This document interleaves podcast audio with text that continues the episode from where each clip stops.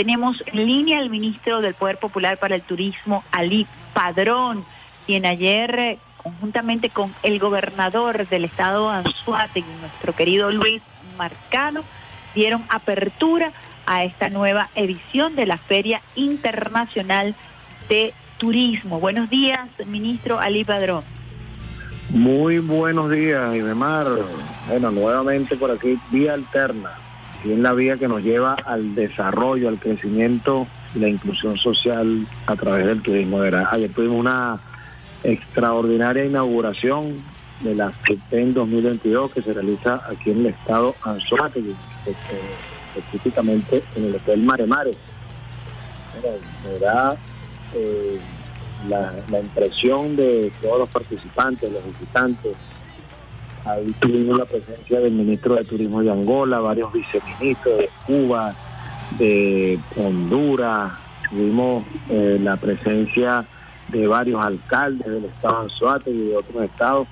Bueno, y tenemos aquí una feria, eh, estimo yo, yo he participado ya en varias ferias de turismo y creo que esta está dada a ser la más importante, dadas las circunstancias actuales y el planteamiento pues que ha hecho nuestro presidente Nicolás Maduro de, ir pasando el rentismo petrolero a la economía productiva y el turismo pues como un factor fundamental para ellos. A usted le ha tocado, ministro Eli Padrón, eh, una circunstancia muy particular porque le tocó turismo en pandemia, reinventar todo el área, reunirse con el sector para finalmente poder alcanzar estos logros y estos frutos que se están visualizando hoy en Anzuategui. Quisiera que nos eh, eh, contara las características fundamentales de esta feria, sus principales atractivos.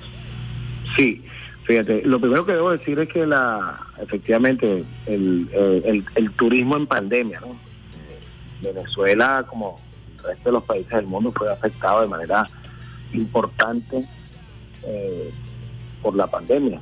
Más del 80% señaló la Organización Mundial del Turismo que fue la caída del turismo a nivel global por la pandemia. Y bueno, desde entonces nos ha tocado reinventarnos y tener como punto focal el cambio de visión. El cambio de visión en esas circunstancias, ¿no? que lo hace un poco más complejo, pero que, bueno, ese reto... Más desafiante.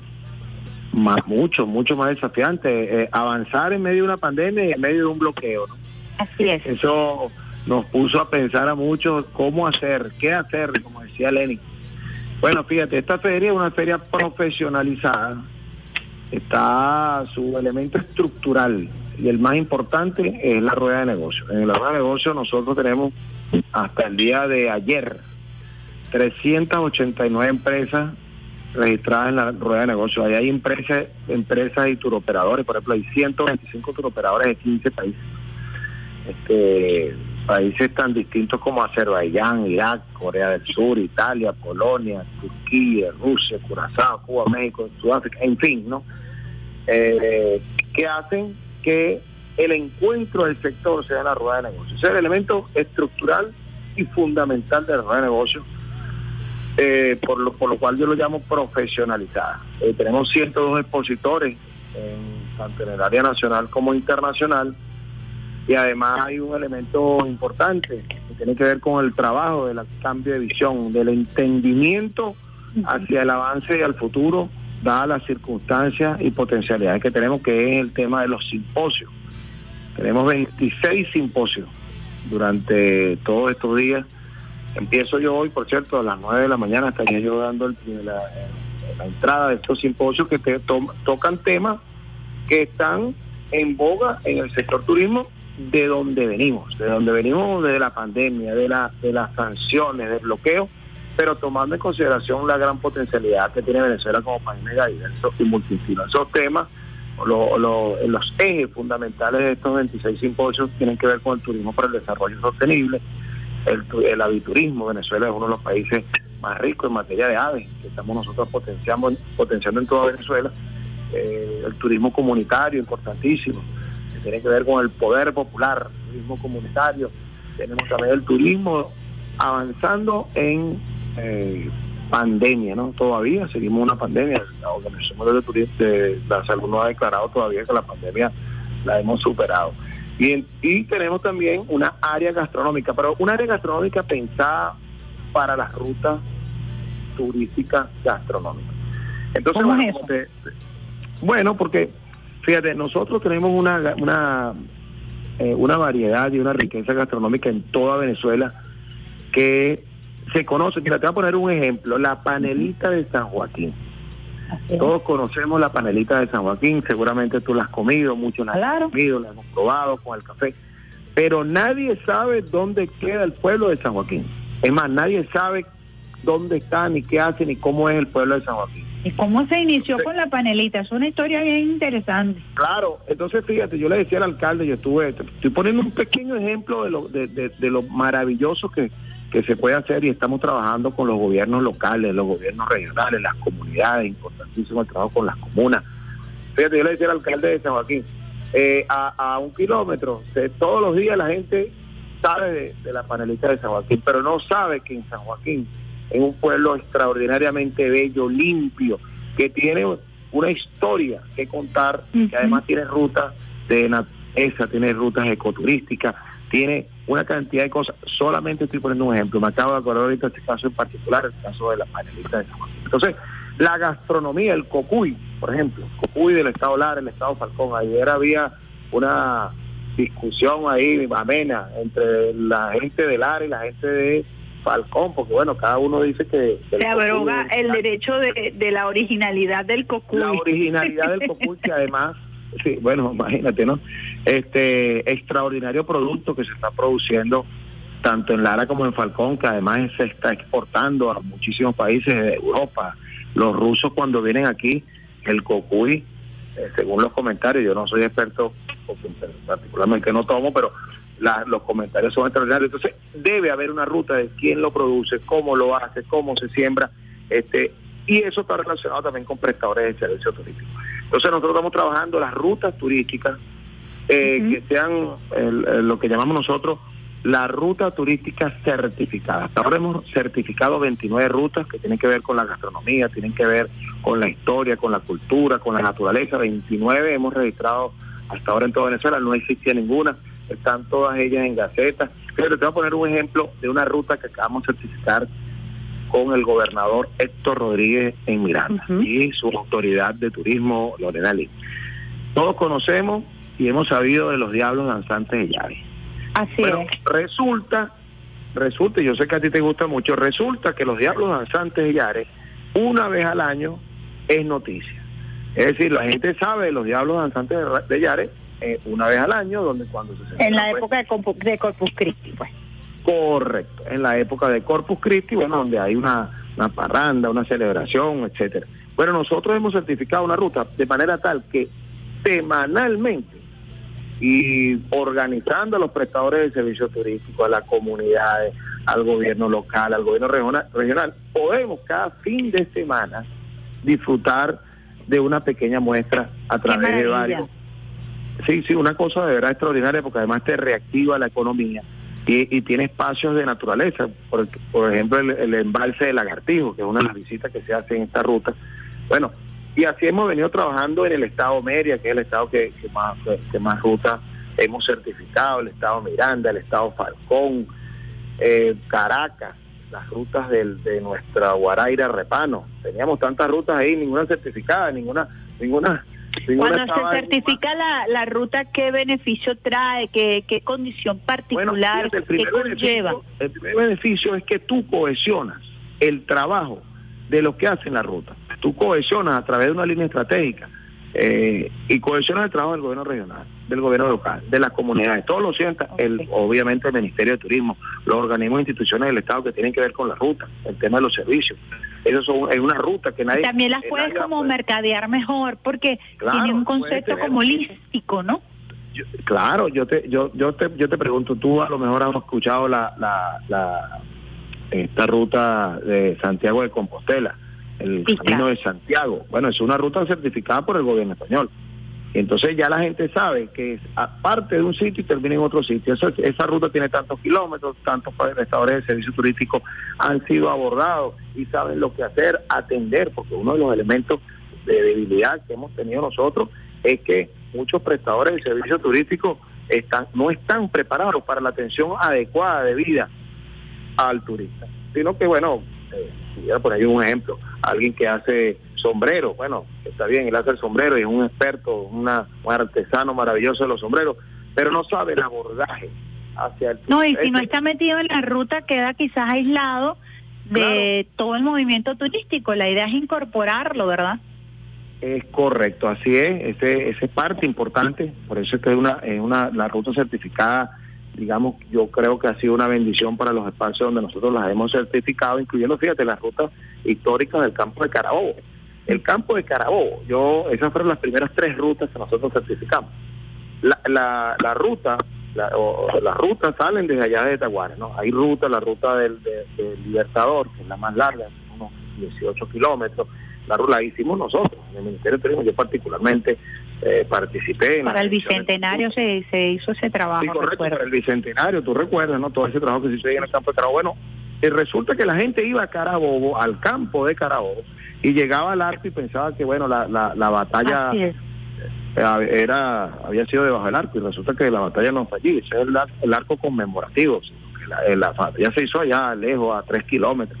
Entonces tenemos certificada la ruta de la primera división, la ruta de la segunda división, la ruta del Libertador, y hay elementos allí que, que involucran a la comunidad, que involucran al turista con lo que está sucediendo. Tenemos allí una cantidad de elementos que hemos venido trabajando con el gobierno del Estado Carabobo, con el Instituto de Patrimonio eh, Cultural, en parques, bueno, todo el mundo metido, involucrado en la ruta. Te estoy hablando de que hay 29, estamos trabajando, yo pienso eh, que al final de año estaríamos entregando unas 40, eh, para llegar a 40 rutas.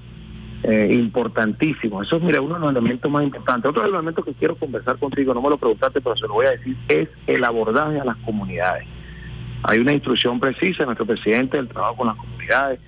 Nosotros desde el año pasado, desde el año 2021, bueno, dadas las condiciones, fíjate, el año pasado nosotros pudimos abordar por distintos medios, con el INSE, con los gobiernos, con los institutos de turismo municipales, con las corporaciones de turismo, casi 600 mil personas los abordamos en materia de, formación, de, capacitación y sensibilización para el trato al turismo. Es importante el trato. Uno puede tenerla en el mejor hotel y estar en la mejor playa, pero si usted no tiene una buena atención, un buen trato, esa no será nunca la mejor playa ni será nunca el mejor hotel. Nos hemos enfocado mucho en ese trabajo, el abordaje a las comunidades. Yo aquí, aquí mismo en Lechería, estuvimos conversando la vez anterior que vine, hace menos de un mes, una señora me decía, mire, a mí nunca, yo nunca había tenido una licencia, una, una credencial, perdón, una credencial de turismo. A mí me, abordó el Instituto Nacional de Turismo, nos dieron una charla sobre cómo eh, la manipulación de los alimentos, cómo es el trato al turista, bueno, una cantidad de cosas y la gente muy emocionada,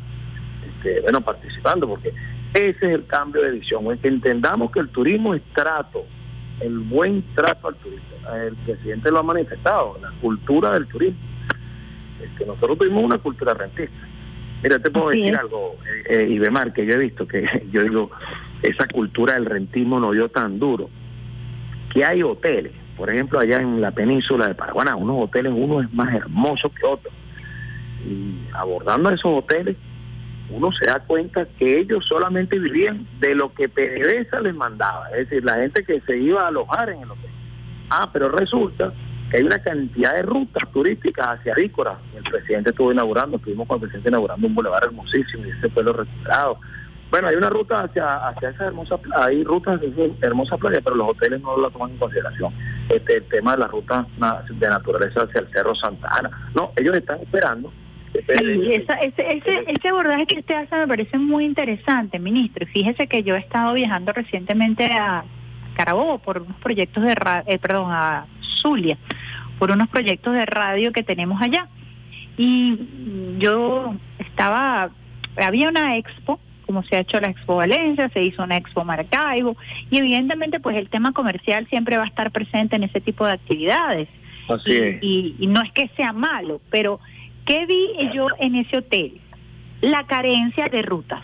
Es decir, no hay una ruta que te lleve al Paseo del Lago, no hay una ruta que te lleve A, al, al, puente de, Maracaibo, que es emblemático. No hay una ruta que te lleve a los puertos de Altagracia, en donde hay una cultura extraordinaria allí, unas culturas populares. ¿Ah?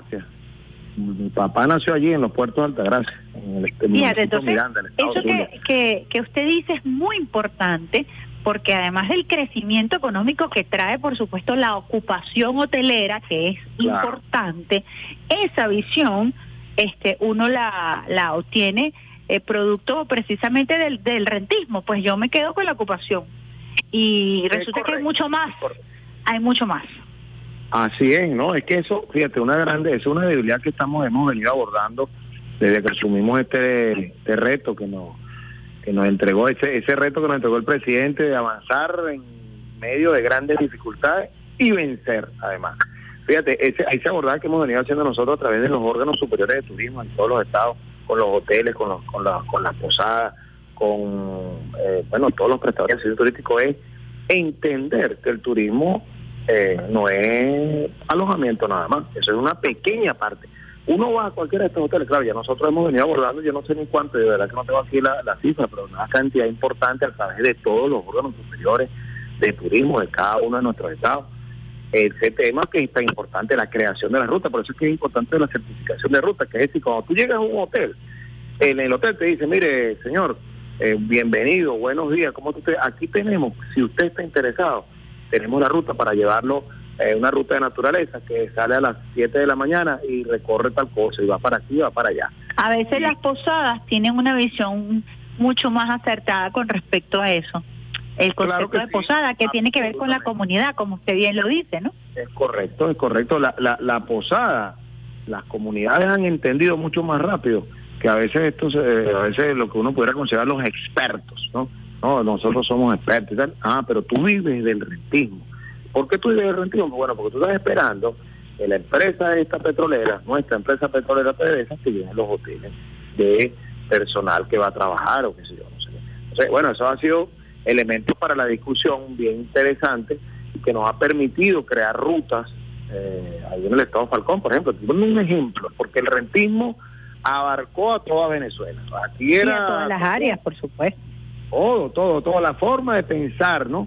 Fíjate, eh, tú recuerdas, eh, las agencias de viaje promocionaban el planeta entero. Pero ahí no te promocionaban el, el yo siempre lo digo porque la gente se ríe.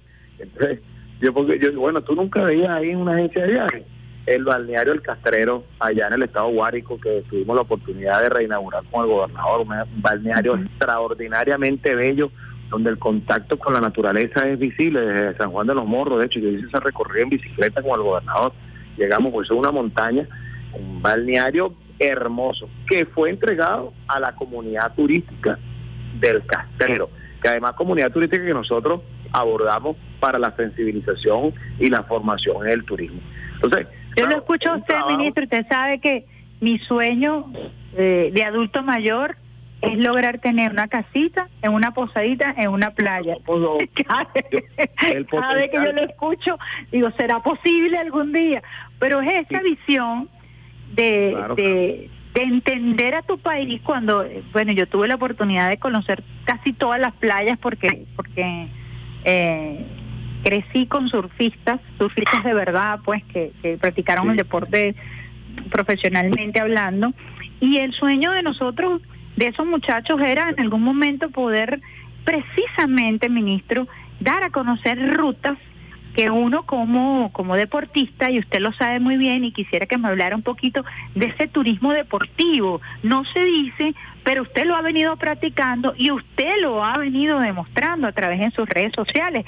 Cada vez que hace montañismo, cada vez que recorre una ruta, y yo creo que también ese turismo deportivo tiene en Venezuela con los, las carreras, los maratones, una un mercado cautivo muy interesante. Sí, sí, bueno, mira, Venezuela está, es un país tan extraordinario que donde tú veas y pongas el ojo, ahí hay alguna oportunidad. Entonces, fíjate, nosotros casualmente, bueno, casualmente no, eh, nosotros en la FITBEN En el día, el día de mañana tenemos una, una caminata que sale desde allá, desde el morro, una caminata para la familia, una carrera para bueno, los que quieren hacer un poquitico más de ejercicio, para promocionar esta hermosísima costa que está aquí, que ha venido siendo recuperada, de verdad. Qué bello está Puerto La Cruz, qué bello está Barcelona, qué bello está Lechería, toda esta zona de verdad aguanta, eh, ha sido recuperada con el esfuerzo mancomunado, la cohesión de la acción en todo este sector. Y bueno, nosotros el, sábado tenemos una caminata carrera y el domingo tenemos una bicicletada de 30 kilómetros por tres municipios, donde estamos promocionando. Eh, estamos en esa ruta, están participando operadores internacionales también. Hay, ayer un señor eh, iraquí me dijo, mire, este, estuvimos hablando, él me abordó ahí rapidito, porque aquello era una locura en la inauguración. Me dijo, mire, yo estoy participando en la rueda de negocio, pero yo quiero eh, hacer la ruta en la bicicleta, porque yo en mi país manejo bicicleta, pero necesito una bicicleta. Yo le digo, no, quédese tranquilo que esa, la, esa se la conseguí. Un señor me abordó, muy amable. Este, y todos, ayer hablamos con unos polacos, eh, eh, le pregunté primera vez en Venezuela, uno de los que estaban ahí en el stand, y me dijo, mire, primera vez y creo que serán muchas. Este país es hermosísimo, no no no sabía. Y fíjate algo importante, Mar, que yo quiero aquí recalcar. Tú sabes que Venezuela ha sido ha sufrido un linchamiento internacional mediático. En Venezuela no se puede hacer nada, en Venezuela la gente pasa esto, este las terribles condiciones de todo, nadie puede hacer nada bueno porque te caen encima, nadie puede poner eh, que celebró algo porque te, te caen encima. Bueno, todo, todo ese linchamiento que lamentablemente ha involucrado a muchos venezolanos que la mayoría de ellos están en el exterior, parece como que no les gustaría, algunos de ellos, obviamente no son todos, pero algunos de ellos hacen un trabajito allí de que nadie en Venezuela puede sentirse feliz y avanzar. Entonces hay un linchamiento mediático, que yo quiero poner un ejemplo de un muchacho, un gringo, norteamericano, un estadounidense, como lo llamemos, que se llama Drew Binsky, siempre lo pongo como ejemplo. Bueno, ese muchacho, cuando estaba haciendo la eh, estaba haciendo un periplo internacional para, para visitar todos los países del mundo. 193 países que están en el concierto de las Naciones Unidas, más cuatro más países no reconocidos. Bueno, cuando iba por, cuando le faltaban cinco países, lo agarró la pandemia. Y el señor puso en sus redes, mire, bueno, me, me, me, agarró la pandemia, nos agarró la pandemia, no puedo continuar ahora, me faltaron cinco países. Esos, esos cinco países incluía Venezuela, estaba Ecuador, Arabia Saudita, Venezuela, las Islas Palau y Jamaica. Cinco países. Bueno, cuando comenzó todo este eh, el proceso de apertura de los de, la, de los cielos, los aeropuertos y que ya la gente pudo trasladarse a otros países, el señor pone en sus redes, bueno, voy a, a estos países, los que me faltan. Y entonces la gente eh, lo puede buscar allí, Drew Binsky, D-R-E-W, de, bueno y L-S-K-Y, Drew Bueno, este señor pone en su, en su cuestión de Instagram, pone, bueno, ya me voy a recorrer estos cinco países, los que te mencioné, ¿no? incluyendo Venezuela. Y la gente le ponía bienvenido a Ecuador. Y en Ecuador en ese momento, lamentablemente, la gente moría en las calles. Bienvenido a Ecuador, el país más hermoso del mundo. Bienvenido. Entonces te ponían Welcome to Saudi Arabia. Eh, eres aquí bienvenido. Este país es hermoso. Entonces, ¿tú sabes cuáles eran los comentarios que había ahí de algunos venezolanos? a Venezuela no vaya, te van a agarrar en el, aeropuerto, te van a hacer esto, te van a... El señor cuando vino a Venezuela, bueno, él vino obviamente con una... Eh, aprensión, pues, con una aprensión. Claro, pero bueno, pero si, los propios venezolanos le dicen eso, ese señor estaba, eh, digamos, por lo menos eh, tenía idea de que, concha, ¿qué puede pasar? Bueno, resulta que ese señor vino a Venezuela, tuvo tres semanas aquí, disfrutó de nuestro hermoso país y después cuando él termina todo el periplo, él hace su lista de los países que más le gustaron de los 197 que él visitó y colocó a Venezuela de quinto. Y él dice allí que él no entiende por qué eh, eh, eh, tanto ensañamiento de hasta de los propios nacionales. De los propios venezolanos, si yo leía. Escucha, le decía, pero bueno, ¿qué es esto? Esto es un país hermosísimo. Y tú pone allí, yo considero que el mejor desayuno que hay en el planeta lo tiene Venezuela con su arepa. Y no lo voy a discutir, lo dice ahí, lo dice él allí.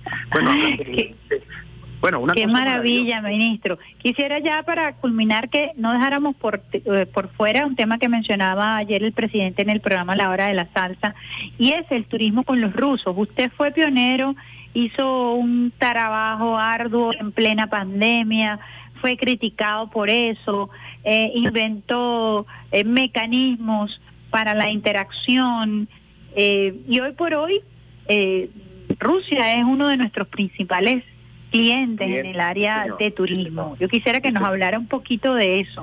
Mira, bueno, te voy a decir algo, esa es una de las experiencias más extraordinarias que hemos tenido nosotros. Cuando se planteó esa, esa operación, estábamos en plena, plena pandemia, porque esa operación se planteó en el mes de marzo del, año 2021, que fue cuando suscribimos el acuerdo a la ministra de Turismo o la jefa de la agencia de turismo, eh, la doctora Lujusova, en Moscú, firmamos el acuerdo de cooperación, claro, pero un acuerdo de cooperación en medio de esas circunstancias, ¿no? O sea, eh, eh, eh, es importante recalcar eso. Ese, acuerdo de cooperación no fue, no fue firmado en medio de circunstancias normales, donde la gente va y viene y todo fluye.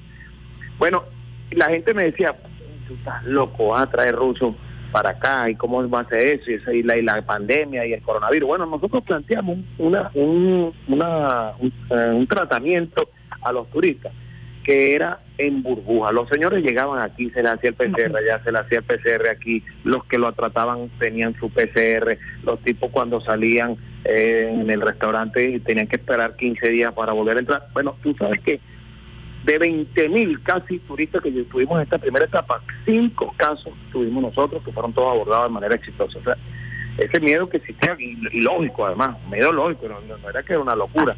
Bueno, nosotros de ahí hemos venido avanzando, llevando a los rusos a Caracas. Caracas ha sido una experiencia extraordinaria porque lo hemos llevado al centro del barrio.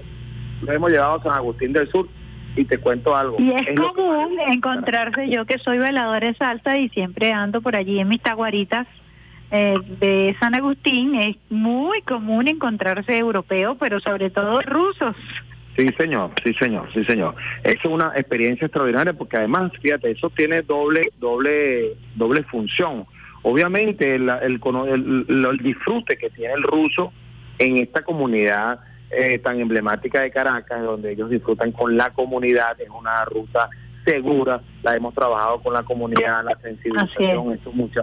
Bueno, una cosa extraordinaria, pero además te desmitifica eh, ese cuento de que el barrio es solo violencia, que ahí tú no puedes hacer nada. Entonces, los rusos te dicen, yo de verdad que nunca me imaginé que yo pudiera ir a un barrio de Caracas, porque tú sabes que Caracas también fue linchada internacionalmente. No, para Caracas no puede, para Caracas no puede. Satanizada, claro. Extraordinariamente bella.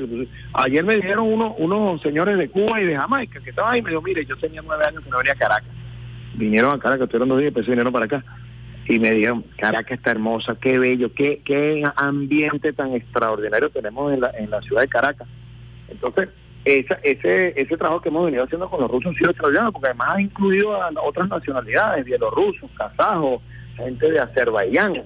Que, de India, ¿verdad? Ah, de la, no, de la India. Mira, nosotros tenemos ahorita una operación con Cuba, que es una operación eh, de carácter comercial, bueno, turístico comercial eh, nosotros empezamos con un vuelo semanal desde desde La Habana a Por la Mar. Estos señores tienen un, eh, son los, digamos, los pequeños empresarios cubanos, ellos van a, Por la Mar, a Margarita, a comprar. Y bueno, todo esto es un turismo, eh, digamos, de compra. Empezamos con un vuelo, llevamos por uno, uno diario y agregamos agregamos también un vuelo hacia Punto Fijo desde La Habana. Entonces, hemos que se conoce como las zonas francas, pues. Es correcto, ellos bueno consiguen, hay precios que le, que le son eh, muy accesibles, pues son competitivos para ellos y nosotros, esos turistas iban a Surinam y nosotros captamos ese mercado, véngase para acá, a Venezuela que usted va. Y bueno, ayer estaba, eh, eh, estuvimos hablando con, los, con los, los jefes cubanos de la turoperación, bueno, encantadísimos con la, con la turoperación, porque entre Cuba y Venezuela, tú sabes la relación que tenemos, pero además los cercanos este, cercanos geográficamente, digo. Y le damos también otro enfoque a, esa relación que también es beneficiosa para ambas naciones, ministro. fíjate que algo, algo que te quería comentar, que vamos a tener aquí en la ciudad, nos vamos a firmar varios acuerdos de cooperación. Y uno de los acuerdos de cooperación que vamos a firmar, que para mí es el más importante y además que es de carácter estratégico, es el acuerdo de cooperación que vamos a firmar con el ALBA, con el ALBA TCP. El ALBA TCP ha sido un espacio del encuentro político, de la posición de, de, nuestros países, bueno, luchando en medio de grandes dificultades, de bloqueo, varios de nuestros países del ALBA tienen afectaciones directas. Pero hizo ese encuentro, el encuentro político, ir avanzando y el tema, todos esos países, la mayoría son turísticos, pero no teníamos un acuerdo de turismo para eh, la promoción del, del multidestino. Vamos a, firmarlo con Sacha Llorenti el día lunes. Vamos a estar firmando ese acuerdo de cooperación que nos va a permitir cohesionar el trabajo en cada uno de nuestros países y que nos identifiquemos y trabajemos para el multidestino, porque fíjate, eh, Cuba, para ponerte un ejemplo, ofrece un turismo de playa, de sol, eh, inclusive hasta histórico. Y nosotros le presentamos nada más y nada menos que Canaima. Contra Canaima, sabes que Canaima tú no puedes, eh, eso es como cuando compite el Yulimar Roja, ¿no? Ya tú sabes que ella ganó. Bueno, cuando tú presentas Canaima, ya tú sabes que tú ganaste.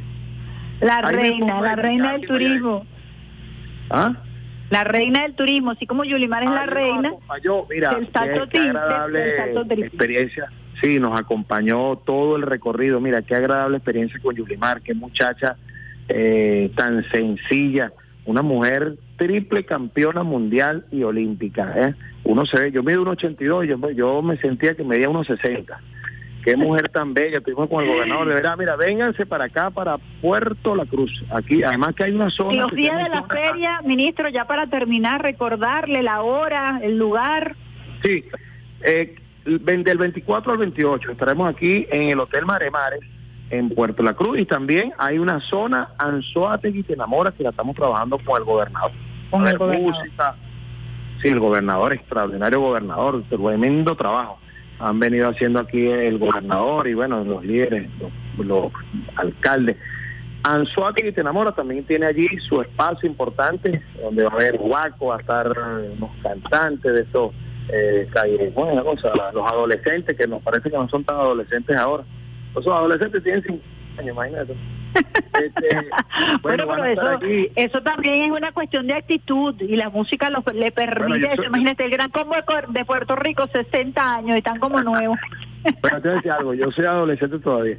Este, yo ah, tengo un espíritu muy joven. Mira, y este, bueno, hay ahí emprende, emprende, el emprendimiento del Estado y tenemos allí toda esta área gastronómica, también como parte de todas las actividades que se están desarrollando en la FITBEN 2022 aquí en el Estado Anzuátegui. Vénganse que esto está sabroso, está hermoso Puerto La Cruz, de verdad que impresiona, mira, en un año cómo ha habido el cambio eh, en lechería, Barcelona, Puerto La Cruz, Guante, bueno, todo el Estado, como es toda Venezuela que está en un renacer extraordinario. Gracias, bueno, mira, ese liderazgo del presidente, uno se queda de verdad impresionado el liderazgo del presidente, de nuestra vicepresidenta, ese liderazgo que y esa fuerza, esa fortaleza que han tenido en dirigir un barco a puerto seguro en medio de bueno una tempestad increíble que casi nos hunde, pero bueno ya salimos a flote, estamos navegando rumbo a rumbo firme y con el turismo allá en el objetivo. Somos el petróleo que no se agota, siempre digo, el presidente dice que somos un arma secreta y totalmente cierto. Muchísimas gracias, ministro Ali Padrón. Siempre muy agradable conversar con usted. Siempre se nos queda corto el tiempo. Un gran abrazo y de verdad mi reconocimiento porque usted ha sido muy tenaz, muy constante, muy persistente en medio de las dificultades más terribles que se nos puedan haber presentado, usted siempre con optimismo, elevando el gentilicio venezolano a través de la actividad turística y por eso quiero hacerle un reconocimiento modesto de una persona que no es experta en la materia, pero sí de una venezolana por su empeño, por su constancia, por su tenacidad y hoy estamos viendo los frutos de esta política pública diseñada por el presidente Nicolás Maduro Moros que usted ha hecho y que ha podido concretar. Muchísimas gracias, Muchísimas Gracias, siempre, orden, siempre a la orden. Bueno, y convencidos de que primero que todo Venezuela es el país más hermoso del mundo y, no, no quiero ser chauvinista, pero eso es así. Venezuela es el país más hermoso del mundo y tenemos en el turismo el petróleo que no se agota. Nuestra arma secreta, pues. Y Nos vemos en y ministro. Muchísimas gracias, de verdad ha sido encantado, encantado de tener esta entrevista. Gracias, gracias. Feliz viernes y extraordinario fin de semana para todos. Muchas gracias. Ministro de Turismo, Ali Padrón, invitándonos entre el 24 y el 28